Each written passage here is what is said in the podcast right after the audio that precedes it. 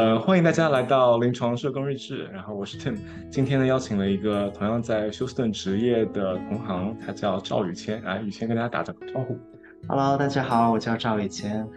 嗯，宇谦现在在做什么工作呢？来跟大家说一下。我刚刚辞职，从一家。啊，就是 outpatient 一家啊精神科的诊所辞职。OK，之前做的是心理咨询方面的工作。这是你的第一份工作吗？还是？这是算是我的第三份工作。在这个之前，我有在一家 dialysis 就是渗透析诊所做全职的工作。同期呢，我也在一家精神病医院做这个啊 part time 的工作。OK。兼职了解啊，然后呃，你是从在哪儿毕业的啊？OK，对，我我是休斯顿大学社工专业毕业的，然后是一二零二一年的五月份毕业的。了解，OK，那时候你毕业毕业毕业不不不不是毕业之前，是你你那时候在这个硕士项目，它的那个一个实习。是和心理健康或者是和这个医疗或者渗透系相关的吗？嗯，嗯，我的第一年的实习是在当地的一家同志机构，叫 Montreal Center，他们服务的是 LGBTQ，就是性少数人群的一个社区服务工作。我当时是在嗯那个呃就是老年服务项目当中做 inspire 吧。对，Sprite，对，那个并不涉及到临床方面的工作，主要是做社群活动。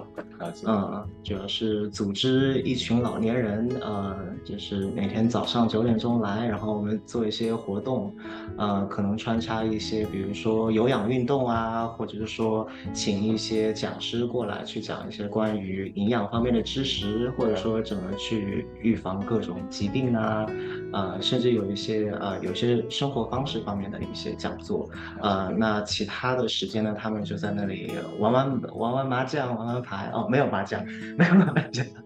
呃呃，然后然后中午呢，他们会提供啊，就是中餐这样子的，OK，嗯。了解，所以就其实听起来是一个偏宏观的，更多是项目管理啊，然后一些这样对，是的，啊，这个是第一年啊，然后第二年呢，我是在 Baylor 医学院，Baylor 医学院的那个，它叫 Transition Clinic，不知道现在他们名字改了没有？呃，那个时候做的其实也，呃，就是个案管理，更多的是医疗方面的一个工作。主要我当时是和有六个护士，还有六个医生一起去服务，啊，休斯顿其实也包括整个德州地区的，呃，呃，怎么就是青少年，还有啊，就是二，可以说是三十岁以下的。呃，有天先天性缺陷，就是不管是精神上的还是身体上的缺陷的这些患者，来提供一些呃社区社会服务。对，你说缺陷是那个 disabled，对，就是 intellectual 或者是 development。哎，所以其实你实习上面，在实习这个经历里面，其实已经包含了有老年人，然后同样也还有这个比较年轻这个族群。对，这还蛮广的。对，是是还挺广的，而嗯，而且也涉及到了，嗯，就是不同的这个经济经济呃能力的，还有不同的面临不同的问题的，这个医疗上的问题啊，或者说呃社群，就是可能会有一些呃新少数老年人会会有这种。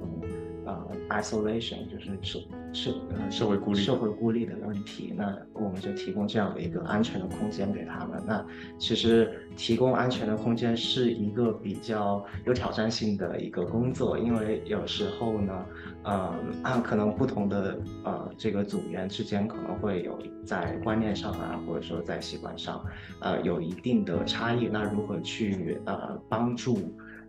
就就是。缓解这种差异和或者矛盾，矛盾其实在工作当中会有这样的一些问题，就听起来是更偏向在 Baylor 那段经历吧，因为当你说的好像有不同的护士啊、医生什么，好像他的那个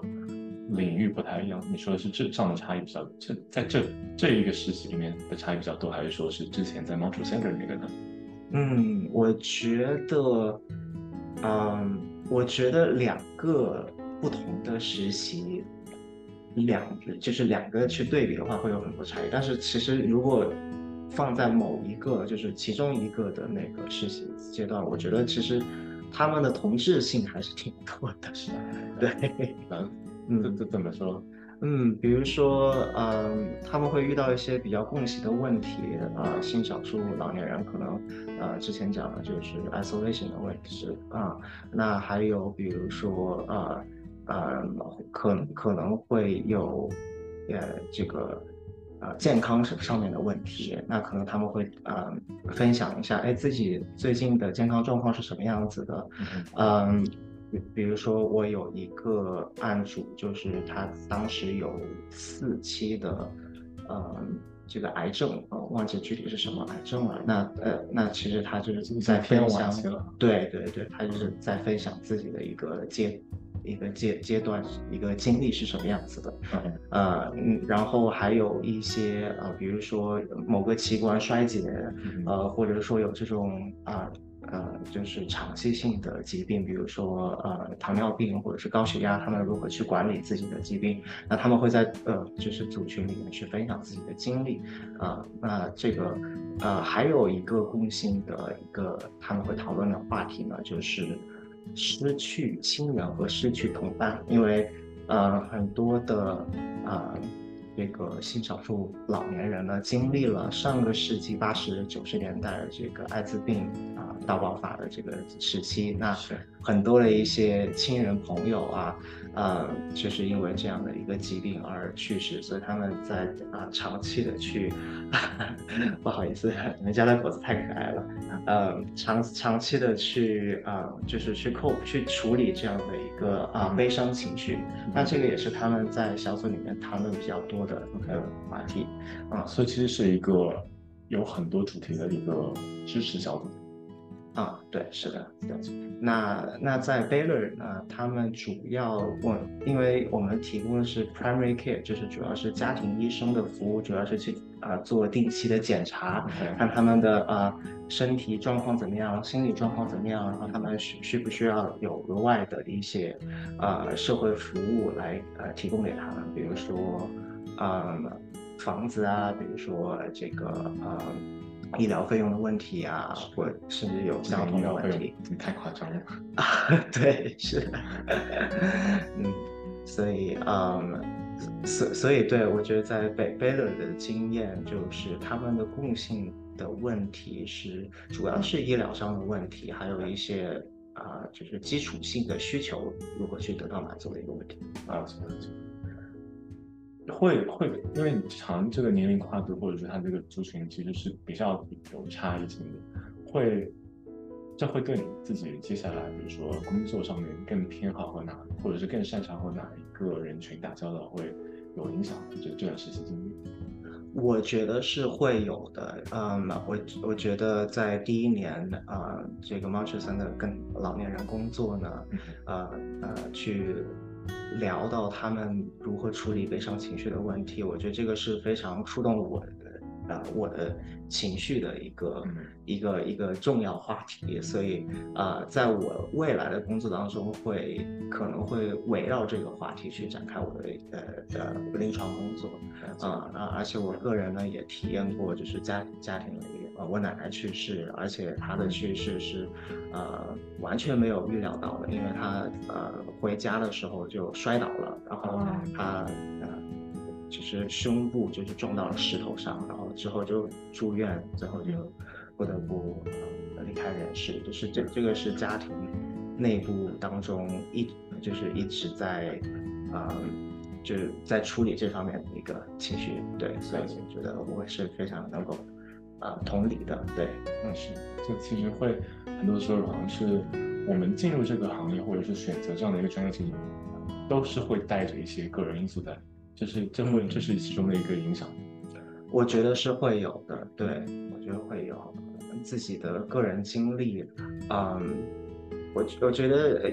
有一些案主会跟我说说啊，你没有经历过这样的事情，可能你不能够理解。那很多的工作呢，我告诉他们说，呃，我试图站在你的角度去理解你的体验，虽然我没有这样的体验，但是有时候有这样的体验会让你的工作变得更加的呃容易一些，因为病人呃也适当的去自我透露这样的一一呃这样的经历的话，病人会一下就会觉得，哎，好像。那我们站在同一个战线，然后啊，你可以完全的去啊，当然别也不是说完全，就是可以更好的去啊理解我的情绪是什么样子啊，应该是这样子。嗯，所以是是因为呃读硕士才才才从国内过来的，我记得好像之前在呃国内读的好像也是社工专业对吧？对，是的，我在我是在。国内本科读的社工专业，然后呃之后决定来美国念硕士。OK，对，那时候是怎么样选？发现我家狗一直在哈气，这个声音会被收进去的。没 有没有，太可爱了。看看看电影叔叔的背啊。嗯，所以在国呃那时候是为什么选择读呃社工专业呢？在国内的时候。啊，嗯，国内的本科，呃，专业的选择其实是一个比较啊，怎么说呢？比呃，是是一个你选了之后你很难去改变的一个决定。那在我的专业当中，就是本科期间，二十九名学生当中只有四名，他们的第一选择是社工专业，啊。然后很多人呢选择这个专业，是因为可能是因为他想要进这个学校，或者说觉得这个分数比较低。嗯，那我是其中的四个人当中的一个。嗯，然后我当时看到这个专业的时候，它主要。学习到的内容，一个是社会学方面的知识，一个是心理学，这两个方面的知识是我很想去了解的。嗯，我当时高中毕业之后，觉得还挺迷茫，就是一个是并不知道我是谁，就是感觉是一个高中，就是普普通通的高中毕业生，呃，并且呃，因为个人是性少数群体，所以也会处理各方呃个人的一些啊这个情感啊，或者说心理上的问题，那。呃，我觉得呃，本科期间是一个很好的机会，去更多的了解自己。呃，只有了解自己之之后，这是我的 信念哈，就是只有了解自自己之后，才能发挥自己的呃优势，看到自己的优势，发挥自己优势，然后在接下来的人生当中发挥啊，就是更加的啊，更加的精彩吧。所以，就这个还还蛮类似的，我我好像是高中。哎，这个可以不是老生常谈。我那个时候其实一开始，因为我我本科读的是心理，然后其实也是带着说，哎，其实可以学习这样的一个学科，好像可以帮助我更好的了解自己，所以我学了心理。后来我是因为就是参加不同的呃志愿者活动啊，然后或者是上一些社工课，发现说这个可能实际。没有要贬低其他的和心理学相关的科目哈，就是我觉得，但是我觉得是可能社工和我的这个我自己的一个个人的哲学或个人理念更更契合一些，然后我才转专业，就是硕士的时候。嗯，对，所以我觉得这个是，呃，社工独特的一点，就是说，呃，不不不仅是去了解个体的心理状态是什什么样子，或者说某一种类型的，呃，就是心理状态或者什么样子啊，也包括了解整个从宏观的角度，从整个社会的角度去考虑，怎么去设计啊政策，或者说，呃，怎么去提供更好的。呃，群体性支持来帮助某一个群体或整个整个大众来提高这个呃社会福祉啊。而且，我我不知道你在当你硕士呃开开学的时候，你会发现说自己是班里面比较年轻的吗？嗯嗯，我想嗯，大概百分之三十的学生是刚。本科毕业就进入到了这个硕士学习阶段。OK，那其他的呢？嗯，最年龄最大的有大概五十多岁的学生啊，然后当然也有年轻的妈妈，二十啊二十八九的，然后三四十，就是整个不同的年龄阶段的学生都有的啊。但是，对，是的，但是其实不不仅是我们服务的对象，其实多样性很很高，包括说，其实我和我们一起，呃，我们一个学习阶段的学生，呃，这些朋友，其实他的他也是从各行各业都可以来，就是进入这个硕士学习过程当中，而且年龄段其实也差远差远大。对，是的啊，包包括不同的，有一些有一些学生是因为，啊，因为。自己的性取向的原因，或者说他他在这个性少数呃群体工作了多年，然后想要呃更多的去了解如何去服务这个群体而来读这个硕士啊项目，那也有就是啊啊，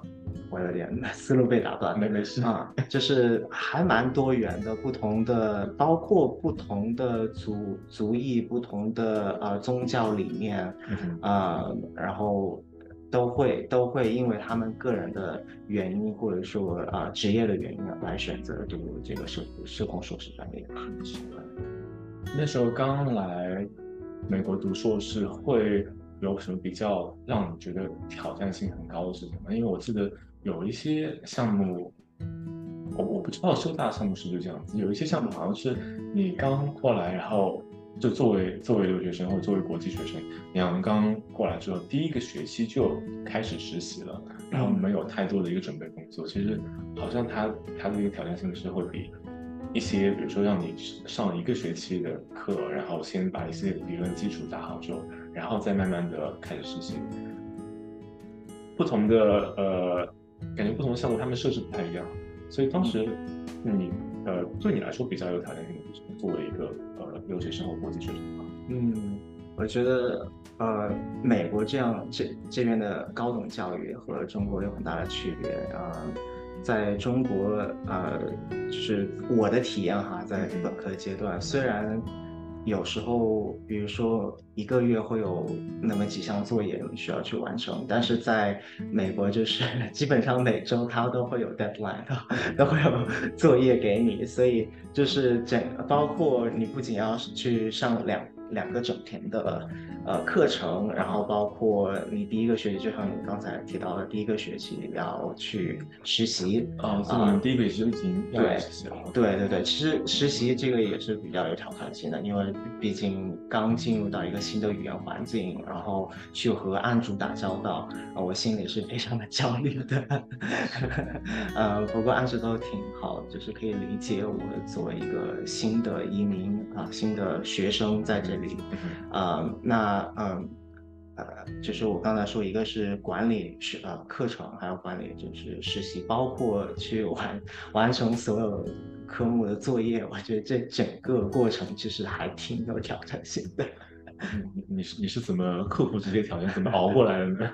嗯 嗯，有有什么能够那个时候是帮助到你的？嗯，我觉得一个帮助到我的点是，一定要嗯。跟自己的就是同学打好交道，就是跟他们建立一一定的关系。比如说啊，其实这也可以啊知道，就是好像这个呃挑挑战或者困难不是个体的，是好好像大部分学生会体验到的。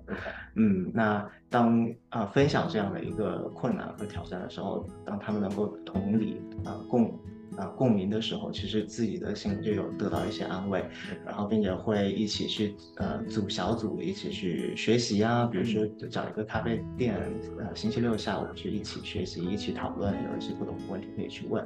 呃，然后其实我们的呃教授都还挺开放，就是说你可以随时呃发一封邮件去问，然后他们也会比较及时的去呃解答你的问题啊，所以。所以，呃，这个也也帮助到我很多啊。还有一个就是，呃，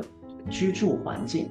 啊，怎么说？就是我当时很幸运的有一个比较，啊呃，我我当时是和一个室友一起住，那这个室友其实也是我们班上的一个同学，所以说我们呃，包括他也是啊，也是。就是从马来西亚过来的，然后所以就是从语言上、从文化上，啊，包括我们现在就是经历了这些啊，在项目当中的困难，我们可以就是互相去交流。那他，所以所以我觉得他给了我很大的支持，啊呃，所以啊，这些都是啊 支持我的动力。我在不断的。把 A 灯给挡开，不要过来哈气这些。嗯嗯，嗯，了解。那所以其实支持这个很很重要。然后那时候你提到，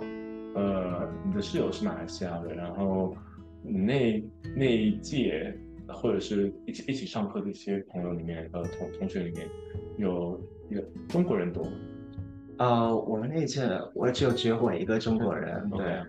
项目的中国人还比较少，虽然历届会有会有中国人，但是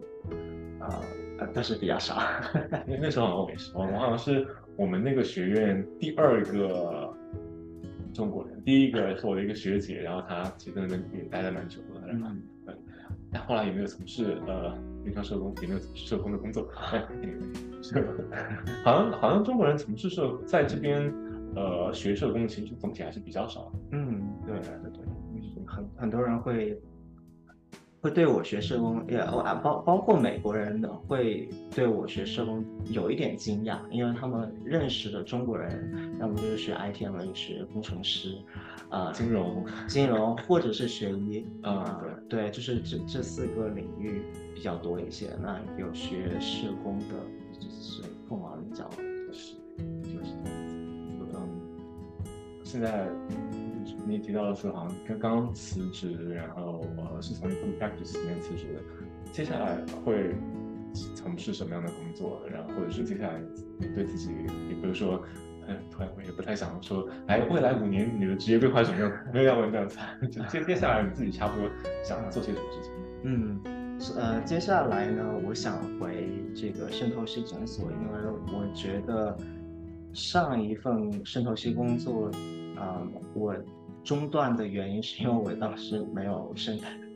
对，所以对于留学生来说，生产是一个比较大的问题。那其实是留下了遗憾的。我觉得我当时成长了很多，也学到了很多。虽然说啊，当时也有 体验过职业倦怠，啊，那嗯，所以我我我心里就是想，如何去管理我的职业倦怠，如何去回到我。呃，之前已经有成长的地方，继续做下去，然后看，嗯，还有没有更多的成长？因为我对这个领域还是比较感兴趣的，对，所以这个是我接下来一个规划。那可能在我拿到了临床执照之后，会考虑呃，回到这个心理咨询的工作当中，因为我觉得，嗯。我我我我觉得心理咨询是我的呃怎么讲，是我的归宿。OK，对，所以这个是我一个呃近期的规划。了解。对，你提到说那时候在圣托西诊所也会经历呃职业倦怠，会是有哪？你现在回顾一下，或者是有哪些因素让你产生的这样的职业职业倦怠？嗯，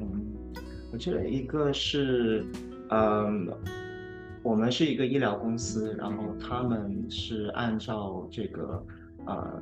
德州州政府的一个规定，就是每一百二十五个肾透析病人配一个社工。那其实这个，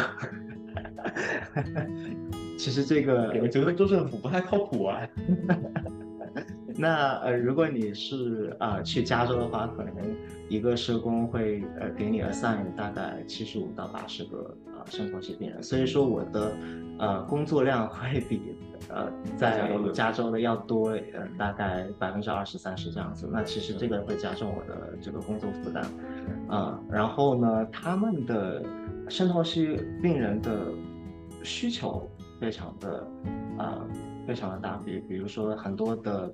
像肾透析病人比较大的时候是很杂呢，还是说他的就是会让啊做这个量，就是工作的量很大啊？我觉得都有，我觉得都有，尤其是肾透析病人，他大部分受透析病人他们的经济状况不太好，嗯，然后我可以简单的介绍一下这个可以可以这个方面吧？啊，就是肾透析病人是一般是两个原因，最后进入到这个就是洗肾的这个阶段了。的，呃，一个是高血压，长期的高血压，那这个长期高血压可能是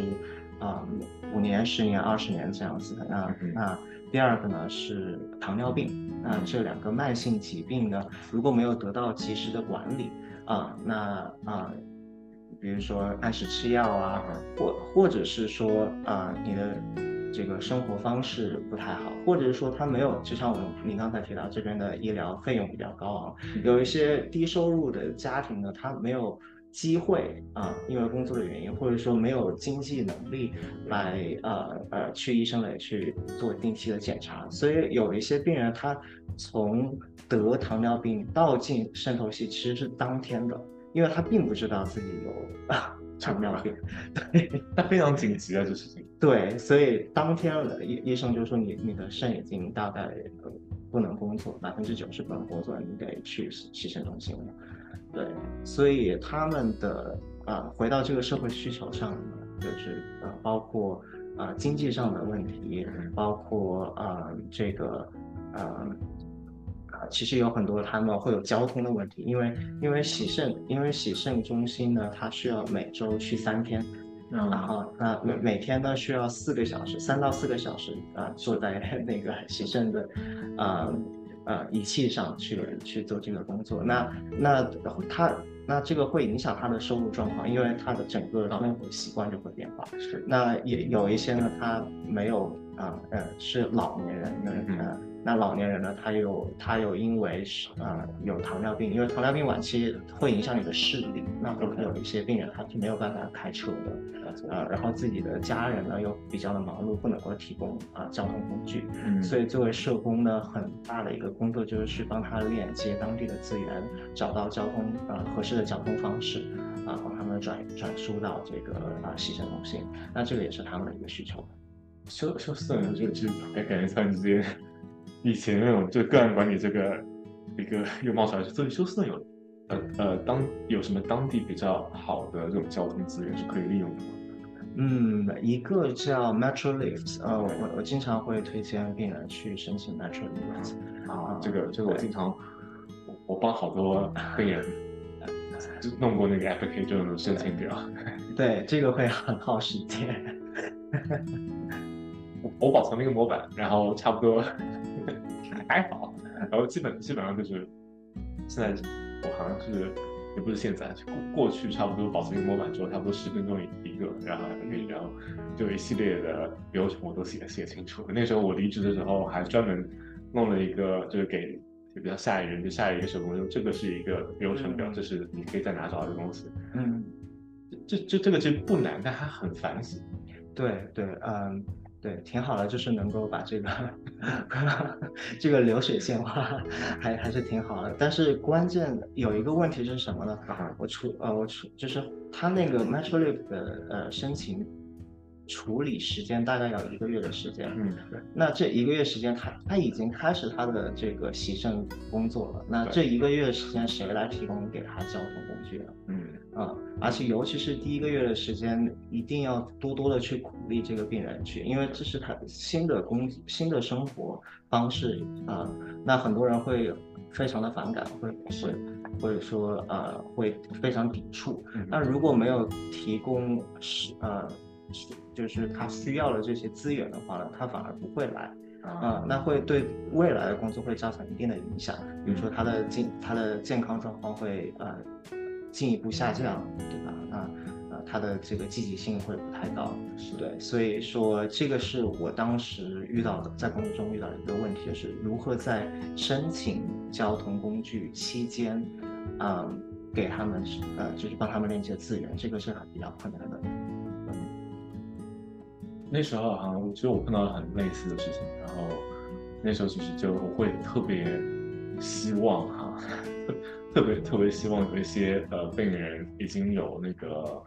叫 Medicare Advantage Plan，然后里面其实有的有很多 Medicare Advantage Plan 里面其实是包含，比如说一年二十四次来回，一年十二次十二次的来回，然后像这个的话就可以在中间就有一个这一个月过渡期的时候可以用这个呃，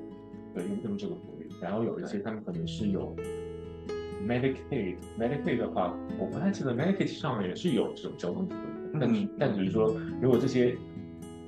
比如恰好就是好死不死这个病人有 traditional med 就是 original Medicare，然后没有这个交通资源的，或者是怎么样，那其实很多时候好像说啊，那我们可能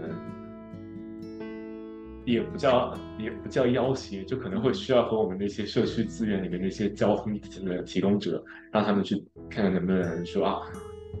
提供一些 proposal work，然后能不能帮他们暂暂时铺一下这个东西。嗯，对对对，这个。这个其实是一个比较重要的问题，对，尤其是在休斯顿，是交通工具是以车为主的，对，对对，比较麻烦啊。呃，这可能不太相干。我还记得有时候会会以前会碰到一些病人，他是从加州过来的，然后一过来就说我要这边的那个免费的那个手机，我就想，真的加州有，这边不存在，你想多了，就德州福利其实很少啊。对。嗯，我其实是很想了解其他州，尤其是比如说像加州或者是纽约州，他们的对于渗透性病人的一个整体的呃社会支持和服务或者资源是一个什么样的状况？因为我觉得德州毕竟是保守州，所以很多时候，嗯，这个也会加重社工的一个工作负担。那就是谈回到这个职业倦怠的问题上，啊。对对对，我觉得还有一个职业倦怠的原因就是自我期待，啊，就是嗯，我我觉得可能因为有自己是呃呃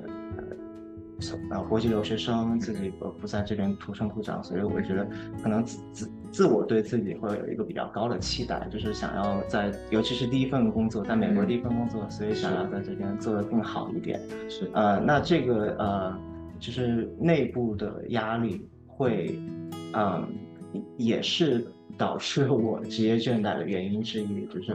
不断的想，哎，如何做得更好，如何做得更好。那可能，嗯，在工作之后也是会，也是会想这样的一个问题。那，呃，有时候会，啊，失去一些，啊，就是自娱的时间或者休息的时间。对，了解。嗯。是这个，其实还还蛮，好像好像，我觉得这个，如果我们从留学生这个再往往外扩扩呃扩展一些的话，好像是比如说第一代的移民，或者是一些呃在在这个所谓的美国社会里面，好像没有那么多话语权的，嗯，或者是比较没有那么容易被看到的，好像或许你说这个和性少数群体也好，或者是亚裔也好，好像我们。会有这么一个责责任感或使命感，就说啊，我得做到怎么怎么样才可以，才可以，我才值得。然后这个其实会非常累，对，这是一个 比较累的过程。对。但这个东西就在于说，好像就是很多时候你说看到会看到一些新闻上面说啊，恋爱怎么就是说有多少这么多多少人多多有多少人是有这样的成就，或者说一些性少数群体。好像比较在什么上面有成就，好像听起来这好像和这样的一个身份是相关的，但好像这这同样也是说，我们为了达到一个平等的权益，我们不得不做的事情。嗯，我们不得不就是为了让别人知道，啊，我们同样是有生人灵，然后我们可能会给自己加上很多的这种负担，说啊，我就我得做这件事情。嗯，对，那我觉得就是美国式洗脑的一个，对，确实 是，如果去调侃的话，嗯，那嗯，职业倦怠的话，还我觉得还有一个就是，呃，组织的支持，就是比如说说你和你同事或者是你和你领导之间的关系怎么样，他们支持多吗？其实当时是还感觉还是挺支持我的，就是他们对于社工的。价值是比较呃理解的啊，然后呃，然后呃，但是呢，呃，当时我刚开始工作的时候，第第二个月啊，我们有一个新的诊所的呃管理管理者 manager，他因为之前没有管理的经验，所以一开始就会呃新官上任三把火，啊，然后就不停的给不知道为什么我现在已经默认它是一个贬义词了。呃，然后我是可以啊，就是可视，就是 visually，就是可以看到他的焦虑是写在脸上的，嗯，然后所有人可以感到感受到他的焦虑。OK，那其他的这个。中层或者底层的员工，就是和我一级的员工呢，是在那边已经做了十年、十年、二十年，然后跟着这个老呃，就是上一届的这个管理者很久了，然后可能他们有自己的工作方式，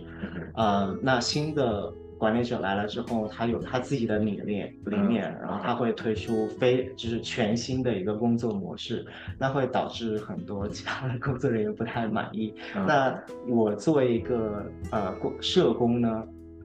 在当时，有时候会照顾一下员工的情情绪问题，对，因为因因为毕竟社工是我对对于我来说是一个使命了。那当然，我身身边有有，是一个那种粘合剂或一个胶水。对对，所以我我我我想的是，作为一个社工，如不可能坐视不管，对吧？那我会去。比如说我我我同级的员工会跟我吐槽某些事情，那我可能会用另外一种方式委婉的去，啊，跟这个管理者会去大概说一下，对，这样的话他会大概知道，哎，的具体的一个情况是什么样子的。那其实这会也会加重我的 精神心理上的负担了，还有工作负担。对，是好像好像除了对病人负责之外，好像好像又好像又要对这个员工的一个负责。对，我觉得但你又是员工的一部分。对，所以对，所以呃，是一个比较复杂的环境。嗯嗯嗯，对，呃，这我觉得这些原因都是 导致我最后职业倦怠，然后离开当时的工作的呃原因之一。我刚刚还想问说，职业倦怠，所以你有什么好的策略？我听到的是辞职，是这样子吗？我觉得就是现在很多人会说，哎，你职业倦怠，那有这样的一些。呃，自我关怀的方式，当然这些自我关怀会穿插在你工作，呃，工在你的职业的方方面面嘛。嗯那我觉得更多的是也要去说这整个系统性的问题是什么，就是你到底给了员工多少的支持，你的你的公司你的组织的文化是一个什么样子的？嗯，如如果你是以盈利为主，你是只服务。啊，你的服务对象，而没有看到这些服务者的福祉的话呢，那，那你肯定是留不住人的，嗯，所以我觉得，嗯，当然我不是去提倡你要辞职，那辞辞职是最后一步了，啊，在在啊，在运用了其他的方法，包括嗯，你去如何去争取更多的福利，啊，表达自己的。呃，适呃，就是适当表达自己的情绪啊，还有我面临的问题，然后寻求支持。在这些已经用尽之后，可能没有办法的时候，可能辞职是一个方法。因为毕竟在系统中，如果系统没有得到改变的话，你个人的能能力最后还是没有处办法处理这个问题的话，那我与其不如离开这个环境啊。好像不然就好像变成是他的一个，你像 collateral damage 的反应。就是一个，反反正就自自己也被耗进去了。就比如说，你其实只是一个螺丝钉，但是这个整个船要沉了。对，呃，你要跟着这个船一起沉嘛，这好像就不是你的。你说一些，呃，怎么说？哲学层面上，如果你是船长，可能你有这种使命感，说要跟着这个船一起沉。但是我们只是螺丝钉而已。就是这些东西好像是 above our pay grade，就是说的实际点就是。挣多少钱做多少活，然后对，但是呢，因为是我们这个职业的一个使命感，好像我们会忍不住或者是不由自主的会揽上更多其实原本不属于我们，像你说的，说去呃在乎或者是同事的员工的福祉，我觉得这个这这个点其实还是一个很正常的，我们都会这么做。其实那时候。疫情的时候，其实我也差不多也做了很类似的事情，然后会弄一些那种支持小组之类的。但后来发现说，这这难道不应该是这个组织的？比如说是这种 HR 或者是一些更上级领导他们需要去考虑的问题吗？就是这这其实，如果我这跟我做这个事情，其实它不是我的工作的内容一部分，我愿意做事情，但是同样的，我也我也需要比较清清晰的知道说，那我的边界在哪里？我在哪一刻我说啊，我就只能做这么多，接下来的就不是我的责任了，或者接下来是我不愿意做的东西。嗯，对，所以你提到边界感是非常重要的，这个也是我将要把这个策略放在我接下来的这个渗透系工作当中，呃，就是如何去建立啊边界感，包括什么是我个人的时间，什么是我工作的时间，然后啊什么是写在就是合同上的，嗯啊什么是不写在合同上的，是啊。然后啊，还有是什么？什么是我觉得最重要的？目前最重要的我需要处理的事情。然后什么是次要的？嗯，那可能次要的，嗯，我我可能会放一边。那如果呃我的经因我的这个管理者就是 manager 会说，哎，那这个是我想要你去做，目前想要你去做的。那呃我也要学就是我慢慢的学着就是如何去，嗯，就是。去说不嘛，或者说比较有技巧的去有技巧的去说不，对，就是会说，哎，那那这个是病人目前最需要的事情，那这个是我正在做的事情，那你这个事，嗯，你这个事情我会我会去处理，但是这个不是我现在要处理的事情，对，我觉得这些都是我将要去啊。将要去实践的一些方式啊，这些其实听起来很像是我们，呃，就是你也提到说之前自己在做全职的心理咨询对吧？讲这些也是我们在日常临床工作当中也会想要去尝试让来访者做的事情。好像这部分的时间我们对得先得先做起来，这样的话我们在分享或者是在教授这些东这些技巧的时候不会那么心虚。对对对，所以我觉得，在我呃完成我上一份啊渗透性工作之后，开始心理咨询的工作。那这大我大概这这份工作好像你还没怎么聊，说它整体给你的一个体验是什么样子的？OK 啊，我我想要提到的一个点是，我觉得那八个月的心理咨询的工作，其实给了我个人很大的成长。OK，嗯，而且我觉得这些啊。很多的一些一些理念或者哲学是可以放在我接下来的渗透系工作当中。比如说，你像你刚才说，就 say no 说不，或者说呃 set boundaries 就是设立界限。那说回到就是这一份经历啊，八个月的心理咨询的经历啊，其实希望你的前老板没有在听这个，他应该没有在听这个东西，所以 OK，听也没有关系，那对他来说也是一个成长。嗯嗯，我我对是当当然我是出于我其实是在一个 warning 对吧？啊那啊整个的我觉我觉得我我觉得其实整体的经历还是不错的，就是。呃，客观上来讲的话，一个是作为心理咨询是一个非常 flexible、时间非常灵活的一份工作，这个是对于我个人来说是非常非常喜欢的。嗯，就是比如说，啊，我有时候可能会去需要去处理呃家庭上的事情啊，或者说个人的事情，那嗯，当然提前和呃这个诊所或者提前和案主打招呼是是是必要的。那那当然呃。他们一般都会说，哦，OK，哦，I understand，我理解，对吧？那、那、那、那、那，我觉得这个是一个非常大的一个福利了，对我来说，嗯，然然后呢，呃，第二个就是，我觉得好的一点呢，就是说，嗯，他们会提供。呃，一就是一个团队，比如说他们会有精神科医生，有护士，然后有那个 administration 会帮助去管理，呃，打电话给案主去呃 set up appointment，就是呃就是呃设设了一个呃面谈啊什么的。那我觉得他会减少我。这方面的一些工作，那啊很很多的时候，我去看一些医生的 notes，或者或者是看一些护士的，哎，我就了从生理上或者说从其他的方面了解这个病人的情况更多一些，啊，那这这个都是呃在那个工作当中啊呃就是好处啊，对，好像他给你一些呃，不仅是不仅是从呃。心理咨询师的角度去看待这个病人这些问题，或者他条件，或者是其实是他也允许你从别的呃领域的视角和他们的一个角度去更好的了解他们是怎么样去得出一些结论的这些治疗方案。对对是的，嗯，所以啊。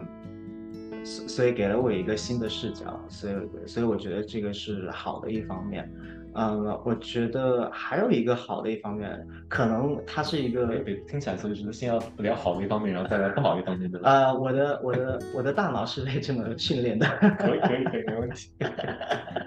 嗯，还有一个就是啊。我有点忘记，没有关系。这这就是这个工作呢，它它和就是私人的这个这个 practice 有一点区别的是，这个病人的严重程度会更严重一些。比如说，我大部分的病人他会至少有两个诊断结果，或者是有的病人可能会有六个诊断结果。啊，那其实给了我很多的机会去。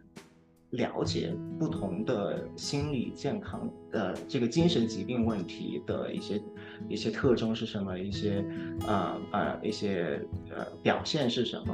啊啊那那对于我来说是一个巨大的成长，就是呃我有我有去和这个 borderline personality disorder 的人啊，这个人格边缘啊，或者说呃有一些 PTSD 的。啊，病人我我也是呃，就是提供给他们心理咨询服务，嗯，所以说我觉得这份工作对于我未来想要啊重新进入心理咨询行业是非常有帮助的，对，啊，所以这个是好的，你要听不好，啊，当然不是说不好，我我就是想说，就是说呃有待改善的地方，可以，对，我觉得嗯。作为呃心理咨询师，这个呃因因为是在做这个心呃就是心理心理方面的一个工作，那其实个人也会呃自然的是会被案主的这个情绪所所影响的，对这种呃说负能量也好啊，或者说这种呃呃个人的呃比较 trauma 的故事也好啊，嗯。那所以我们的能力就是我个人的经历哈，就是比较健康的是二十，最不能，我觉得不能超过二十五，或者说你可以到二十五，但是不能超过三十，就是我觉得这个是底线啊。那是什么意思？啊，就啊不是底线，是 不好意思，就是说。呃，你你的这个按按主量不能够太多，就是不能够超过。我想说二十五 三十，是是限年年龄还是怎么？哦哦，不好意思，就是二十，就是一周，对个案例，就是一周你见多少个病人？我当时呃。有时候我有一周见了，其实有几周我见了三十到三十二个之间的记得。你跟我说过了，对，哇，这个真的可以持续下去吗？对，呃，那有有时候呢，我觉得一天接案主的话不能超过六个，OK，然后一周不能超过二十七、二十八个，嗯，这这是一个你觉得是比较适合的。对，这个是我个人觉得比较适合。当然，有一些人他可能会 接更多的案主，那这是他们自己的个人能力的原因。那对于我个人的经历来说，这个是我的一个极限了。那我在我的工作当中，有时候会挑战自己的极限，比如说，比如说我一天啊，有有几天哈啊，我我有十个病人，而且我一个 session 呢是六十分钟。所以我基本上就是一天从早到晚，就是接完一个下一个，啊，然后我我从早上起来的时候，我我就在想，我什么时候吃饭？我该我该怎么 让就是让我不那么饥饿？因为可能饥饿感会影响我工作的状态。是啊，那这个会影响我的工作质量。嗯，对。然后我想讲，嗯，就是我为什么要那么拼？因为我是我当时的工作是一样，嗯。你接多少个案主，然后他就给你多少钱。是对，service。对对对，所以所以而且尤其是一个 session 呢，他可能付的没有那么的呃没有那么的多，所以当时我的 mentality 就是说我得多接一点，这样的话我我才能够生存下来。是，嗯，所以这我觉得一个，所所以我觉得一个呃可以去改善的，就是说提高呃这个心理咨询每一节心理咨询的这个服务费用是啊，所以说呃一个报酬其实是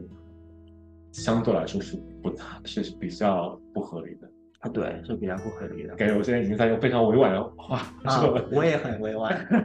没有，就就你在说这个事情的时候，我就想到，哎，之前，之之前我和另外一个朋友吐槽过 BetterHelp 嘛，他们其实也是一个，他是那种就是在线的心理平台，嗯它是说你每你每周见十个，我给你这个价钱，你每周见十五个、二十个、二十五个，我们就给你这个，它有一一层层的贴然后 tier 就是见见来访见的越多，你的钱就拿越多。但这种就好像就其实是带着很大的剥削性质的，对，在呃在在我就我觉得就说白了，就是在利用心理知识，然后其实我们就有一种在往着职业倦怠的高速公路上面奔奔驰这样子。对我奔驰了八个月。呃，一个是呃，一个是报酬，然后一个是福利，就是我觉得福利不仅仅是说，哎，你这个呃健康保险啊，或者说呃四 O one K 退休金，当然有一些当然不有一些啊、private practice 不会提供给这个提升退休金，但是我觉得能够提供健康保险，或者至至少给心理咨询师一个心理上的保障，就是说如果我出现什么样的意外啊，我我我是可以去 cover 的。啊、那那当时我是没有，并没有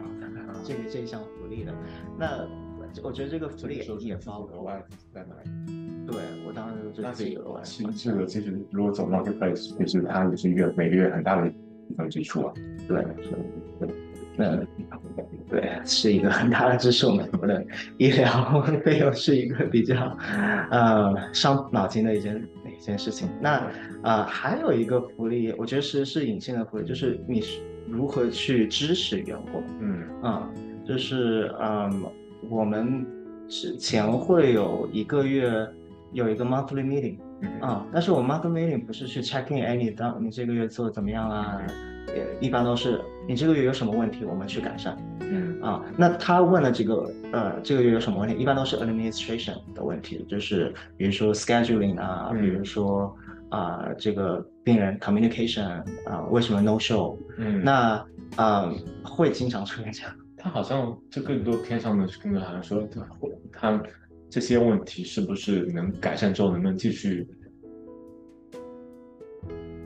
给就是允允许这个诊所赚更多的钱，他们嗯。并不是说在关注在这个员工的，特别是这种临床工作者的这个福祉上面。对，OK，是是，所以所以这呃这个方面我觉得是需要得到改善的，就是比如说有一个 support group 啊，然后一起去呃不管是 weekly 还是 monthly checking 一下，然后嗯。嗯，我觉得更人性化一些啊啊，就是不是说你是一个啊、赚钱的机器，然后你提供的服务是心理咨询，然后啊、然后就是给给你钱，你你欠多少，别人给你多少钱，这这，我觉得这种 mentality 可能是需要去得到改善的，是啊，嗯，还有嗯啊，大概大概是这些，对，嗯这这是我在那边的经历。是。接下来，因为还还还有多久拿到临床执照来找？我们我感觉有要有一个 countdown 啊，其实是不可预测的，不可预测。呃，现在来说，我觉得是不不太可以预测到的，因为，嗯，其实我我毕业的时候，我当时就想了，我一定要在两年内拿到，因为两年拿到之后，都知道拿了临床执照，你有更多的机会，你有更多的收入，当然这个谁都想要，但是我觉得，嗯，首先这个两年的 路还是比较辛苦的，对于我来说，呃，就比如说我现在在休假期间，然后休假期间我是没有积累任何的临床，那可能会延期我下我的那个拿到临床执照的这个。那也许我在工在打在那个渗透期诊所工作一段时间，我可能会需要休一些假，嗯那这些假并不是说，嗯、有时候是并不可以预测的，对，所以啊，所所以我觉得啊，就是如果你给我一个，你你你必须要问我什么时候拿到的话，我可以说明年底到后年底。是，感感觉好像现在是会说啊，对于这种人生不不不可预测的情况，其实你会带着更加接纳的态度去看。对，更加接纳一些。对，就这个，对，默默的往那个就是接纳承诺良好那边走。没没没没，对啊，的确就是这样子，对的。对，是这样子。因为我我当我当时在那个心理诊所工作的时候呢，我当时的想法，我每天起床第一件事情，我完成今天的工作，我就积累四十个小时。我完成这个星期的工作，我就记了一个小时的 supervision 啊，然后我会给自己一个 hard deadline，就是说啊，这个是我想要达到的。但是后来觉得说，我又我想要松弛一点，我就是呃，哪怕我赚少一点，但是我还是还是 OK 啊，然后给自己一点时间去呼吸，对不对？因为那个时候好像听起来这么拼，它其实是以健康为代价的。对，是以健康，而且那么拼的原因是因为啊，我付的我我付的好少啊，我现在拿的好少，所以我一定要赶到那个 deadline，所以然后我就拿了更多，所以我觉得是它是有一个有一个背后的 mental，有一个背后的想法在那里的，对，有有点像是不知道这个比有点那个是叫什么？那个 hamster 就是那个老鼠，然后在那个滚轮上面感觉得跑越来越快，越来越快，就是。其实后面并没有那么要推动你的，其实是我们自己的一个速速度，其实是可以完全自自己控制。对对对，而且我觉得，我当然是期待能够啊会 private practice 啊，然后拿我的 clinical license，但是我又觉得说，个人的经历、个人的成长对于呃心理咨询工作是非常重要的，所以呃就。缓缓慢自己的脚步，然后在这段时间其实做一点自我的工作，是啊，对未来和案主提供心理咨询会有很大的帮助。对，是，对对对。那我们现在跳脱出自己的这个经历来，就是你哎，不叫也不叫跳脱出，嗯，更多是说，那你现在如果，因为其实你在这个行业其实也是是就是说长不长，说短也不短，你会。从你自己的一个目前的观察来看，你会觉得说接下来社会工作或者是你说临床上的工作，它的一个趋势会是什么样子？嗯，临床，你说的是美国还是中国？两个都可以聊一下，如果只有这两个都了解的话，OK。我我对于我其实现在有一点对中国的情况脱节，但是我今天早上，因为我呃还跟我妈聊过，因为我妈是在就是国内的一个社区呃诊所工作做护士，那她专她现在目前做做的工作就是专门去管理，好像有呃这整个片区的精神病患者的一个健康工作。对他责任也很大，对对是责任是非常大的。然后他说到一个点，就是说，呃，除了给他们就是上门抽抽血压呀、查查血压呀之类的，啊，或者说管理一下药品之类的，好像没有这种啊长期性的社会服务体系给他们。比如说他们有一些，就是我刚才说的一些需求啊，经济上的需求啊，呃，还有就是心理咨询的服务。啊，所以我觉得这个是一个很大的缺口。那那当然，呃国内有一个很很有意思的现象呢，就是说你的工作是围绕政府想要你达到什么样的效果，就是你的你他他我妈说的一个点是什么？就是比如说政府他想要达到某种指标，比如说哦，我们我们今年我们想要服务。啊，一千名啊精神精神病患者啊，然后这然后每个每个月上门，我就是打个比方啊，每个月要上上访一次啊，然后做做好所有的 documentation，那这个是他们的指标，那他们会严格的按照这个指标去做，而不去会啊就会去想，哎，那我更多的呃他们有什么其他的需求，我们怎么去提供？因为毕竟呃是。我应该是政府提供的资金，所以说如果政府没有办法去重视啊精神病患者或者说有心心理健康问题患者的心理咨询服务的话，那可能呃那可能很难去开展。但是我觉得从趋势上来说，这是他们的需求。那只要呃国内的政府能够重视心理咨咨询呃行业。啊，然后他们的他们的价值，然后去体系化去提供支持的话，我觉得这个是一个很好的一个方法。是，你在说的时候是这个东西的时候，我在我想到的好像是这边的有一个叫做呃 CMH，就是 Community Mental，它其实也是很多是由这边美国政府资资资助的。嗯，也 也是一个。充满压榨的一个系统，它更多的是说啊，我为了这些这些资金，然后我要建越多的来访越好，然后为了达到这个指标啊，就是好像是更多是这个重量而不是重质。嗯，然后其实就在这个过程当中，好像呃，在领导层的或者是有这些决策管理的这些人，他们可能本身并没有临床研究经验。他们可能没有办法真的说和这些临床工作者真的共情，是真的想要这至少说听到他们的需求是什么。所以其实我自己一直也有我自己的一个就是学习或工作里面，我经常会觉得说，当如果是特别是呃临床社会工作也好，或者是心理咨询也好，我会希望说在这个决策层面上面是有一个临床工作者去把。是达成的，或者他们是处于一个领导的地位的，但不代表说啊，临床工作者都都有这个领导能力，对吧？嗯，只是说，至少这会这会是一个我在判断说一个组织靠不靠谱，这是一个我我觉得很重要的一个指标。嗯，对，就是说临床临床工作者是在一个管理者的岗位上。所以，所以我经常说的就是说，其实，呃，微观就是宏观，宏观就是微观了，其实是很很类似，就是其实这两个这这两个不就不同的领域，他们其实这些技能都是不同的嘛。嗯嗯。所以你说，其实你说这个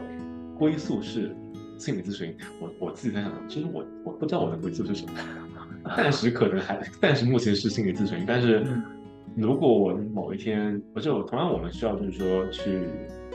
正正常话说职业倦怠对吧？就是其实我们都会，呃，都会来百分之七十的，我们在某一刻都会经历过职业倦怠。那职业倦怠之后，如果我们决定转换赛道或怎么样也好，其实这些没有任何问题，这就是一个个人选择。但职业倦怠这个事情本身不是个人需要为此负责的，更多是一个系统或者是一个组织，他们能不能提供这样的一个知识来减少这个的风险。那职业职如果发生职业职业倦怠了，然后我们要去解决它，我觉得转换赛道也好，或者说比如说我厌倦做心理咨询了，然后我觉得说那我接下来可能去教书也好，或者是做一些其他，可能甚至和心理健康完全没有关系的。我觉得如果真的到那一步啊，其实我也能够欣然接受，这并不是说啊，我我必须要在这样的一个岗位才可以实现我的价值，是。我觉得有有意思的一点就是说，啊，社工这个行业你可以从事非常，就是一个非常多元的行业，就是你可以从事不同的岗位啊，做不同的呃有不同的职责，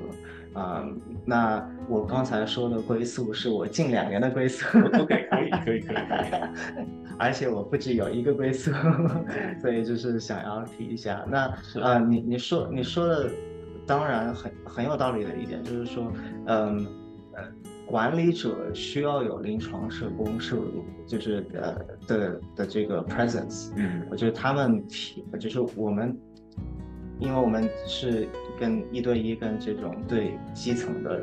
人群去打交道，知道他们的呃这他们的困难是什么，他们的需求是什么。那这个对啊整个顶层设顶顶层设计呃系统呃系系统。的一个设计会会有很大的好处，然后也可以呃帮助其他的学科或者其他的啊这个呃从业者去了解，呃从不同的角度去了解这个这个问题所在。嗯，那其实我我我我现在想的是什么呢？就是哎，好像哎，你你有这个临床的经验，对吧？你有一一对一的经验，那其实可以把这个经验带到不同的领域。那比如说刚才说到，哎，你说这个这个不是我需需要去做，就是什么提给啊，就是给公司的员工提供 support group，这需要去 HR 去做。哎，那其实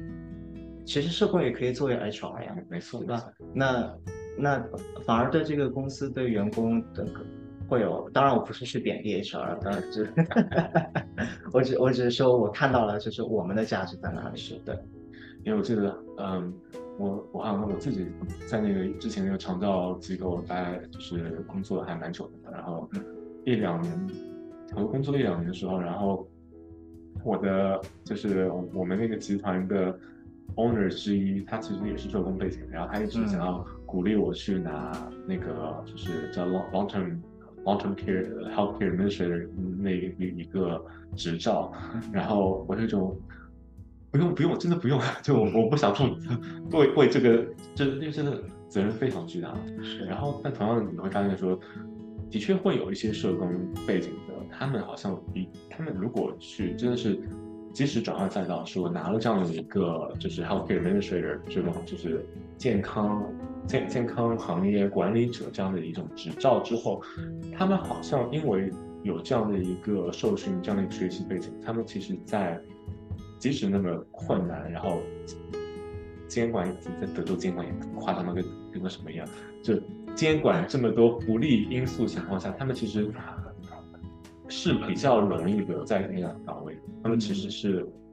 因为现在你说在非非常明确的就是你。在德州，如果你在这个医疗行业里面，特别是如果是做这种 healthcare administrator 的话，你的 turnover 就是七个月。嗯，你你做满七个月，如果还留在那边，其实已经是少数当中的少数了。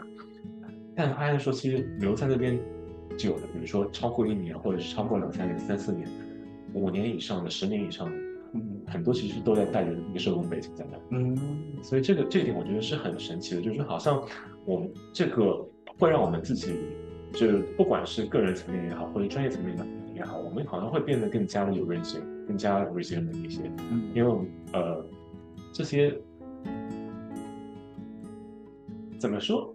我好像做这些播客，我我做我做这些一系列播客，并不是为了说啊，让大家越来越多人加入社工这个行业。那我我觉得值得加，对吧？但同样的，你可能需要对于一些不同的呃项目什么，需要有一个甄别。但这部分我也没有太多话语权。毕竟我没有在这个，我就是就是在同一个学校里面，就一一一直一直一直在同一个学校里面。但因为现在好像你在看这个社工这个效率这个行业，其实它越来越变变成是一个赚钱机器，是一个 money maker。因为好像特别是疫情之后，也不要疫情之后吧，疫情会有加速这个这个扩张，就很多很多学校都出了这个 MSW，它它里面其实这种。Core faculty 就是他这种就是全职教师其实非常少，然后他们一直在狂招那些就是客座教师，那种 adjunct，然后可能同一个同一个临床工作者，你做一些 adjunct work，你可能同时也是三四个学校里面的 adjunct，然后就其实教学资源其实是没有跟上，但同样的扩招这么多，然后收这么多学生，那你对于这个这个行业，因为其实社工。对另外一部分的职责，其实也是在于教育的。那，你对作为这种高等院校，他们其实说有很百分之九十以上可能都是非盈利的，但他这些非盈利意味着说，那我这些盈利的东西，我会要我需要重新投入到社区里面，但并是事实上是并不符合，他并没有投入到社区里面，他没有在呃真的去投资去找招更多的。Qualify 的一些就是用带后的这些教师工，而是说啊，那我就找一些 agent 就可以了。这可能也是一部分原因，是我目前没有再想要做任何 agent work。我就说觉得那还不如自己呃，如果未来有这个时间有这个精力，自自己呃可以呃做一些培训啊，自己教一些课，然后不需要挂靠在这些高等院校，因为其实这个也是我自己的一个就是观察里面，其实会让我比较失望的一点。嗯，你如果如果我我就毕竟录了这么多期播客，对吧？如果这些还没有办法劝退一些人啊加进入这个行业的话，你会对于这些想进入的、已经下定决心的呃学生，会会有什么样的建议？一个是，我觉得，不好意思，你们家狗子真的一直在，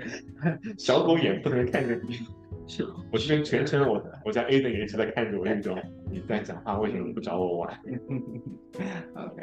好，嗯，我呃，一个是，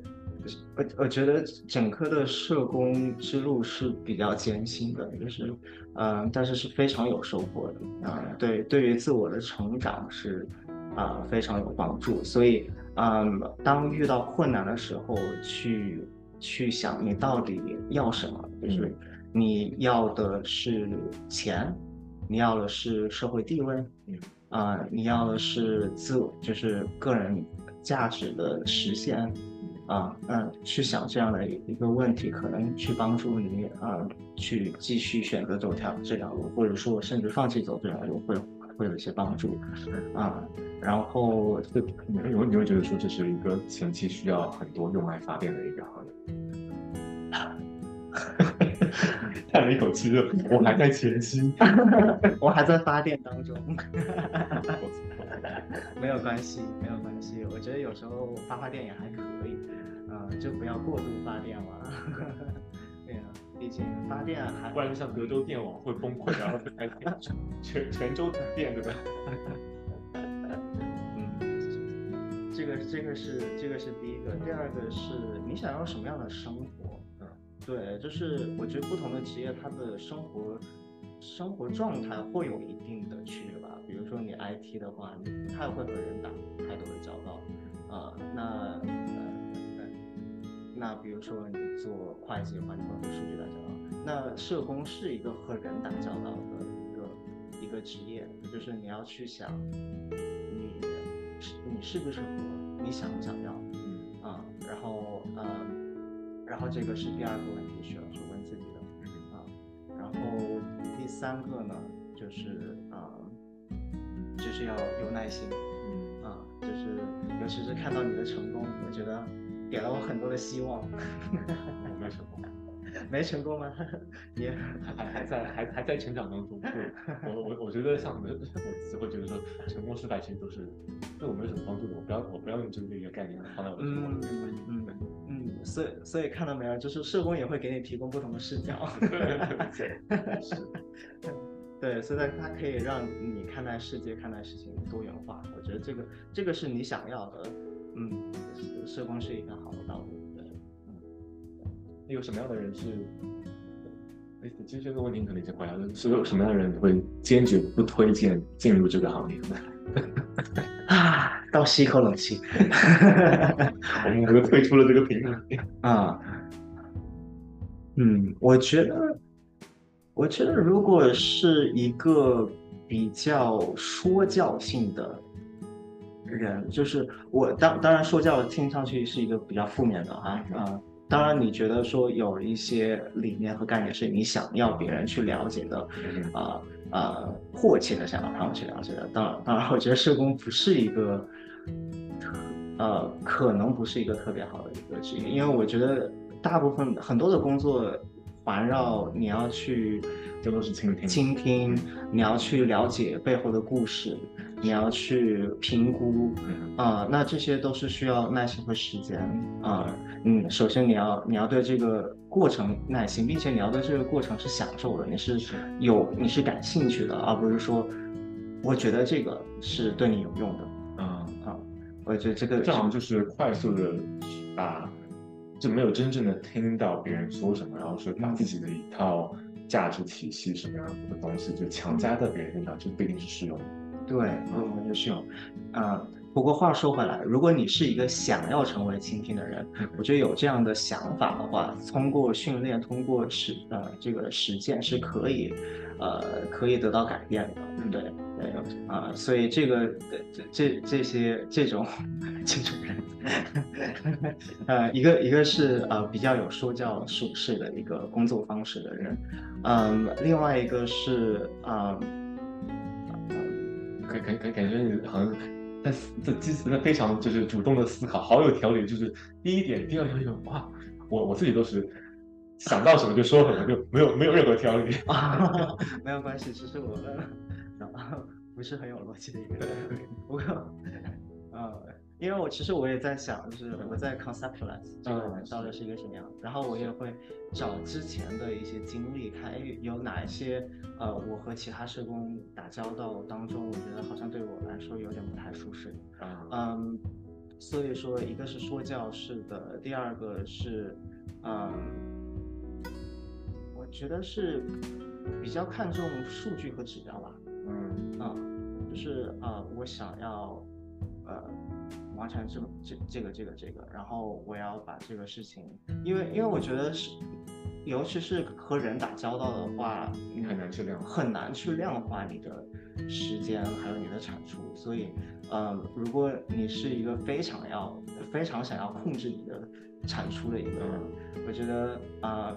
可能啊这条路可能会比较困难。对，比如说你去做数据，对吧？你知道最后的结果是好的，或者说。Working 或者不 working 的，呃，那你你做其他的可能，比如说你做医生，你可能也会有这样的一套数据，但是可能做心理咨询啊，或者做社工这整个行业来说的话，啊，太多的因素了，太太复杂了，所以呃，最后可能看不到一个比较有效、可以量化、可视化的结果的话，反而会觉得很失望，是啊，会打压你的这个积极性。对我觉得这这两个是比较啊，就你在。说这事情的时候，我自己又发散出去了嘛。我是在想，其实这和在做科研的时候，这个长期的一个 debate 很类似，就是说，好像偏偏社工专业的话，会更加的偏好说使用一些这种 quality 的呃 research，呃，然后从其他的可能会更加广。其实说，就像说，好像很多东西你不是说是两面性的，但很多东西比较明显是。两个是在一个 spectrum，在一个就是光谱上面。其实可能最优选择并不是说完全的使用数据，或者说这些量可以量化的东西，或者说完全使用这些不能量化的这些 quality 的东西。它可能更多是说，那我们怎么样回到中间来做？就就像你说，在做其心理健康上面也是一样，我可以说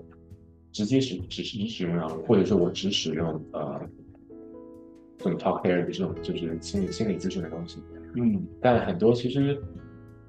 双方结合其实也是一个思路，对吧？就并没有说是在这个光谱上面，并没有说哪哪一边是错的，还是说可能对于不同的人来说，他的一个最优解可能我们每个人理解不太一样。对对对，嗯，可可能我你你说的这个视视角很好，包括之前我们也说了，就是社社工的职业选择其实是。很多元的，所以说，如果你是一个看重数据，你也可以找到相应的工作。对，是是这样子，是这样子，是这样子啊。我的我的视角可能是出于一个临床社工的角度来看的。是，对，我觉得很多时候是好像需要很很多时候，其实我觉得这种，包括说我我我自己录播客的一个私心，其实也是说去了解更多的一个视角。嗯，很多时候你会觉得啊，我了解差不多了，或者说啊，这些其实我最后都，但不不会，它其实是通过其他人的一个反馈，或者说以他人为镜，是可以看到说啊，我哪些地方是可以改进，或者哪些地方我的视角可能是有一些偏差，或者是不够全面的。这个其实也是一个，不管你是工作也好，或者是爱好也好，是日常日常生活当中也好，其实这些人与人之间的交流。都还是蛮蛮有必要的，对吧？它可以帮助我们成长。嗯，对对是。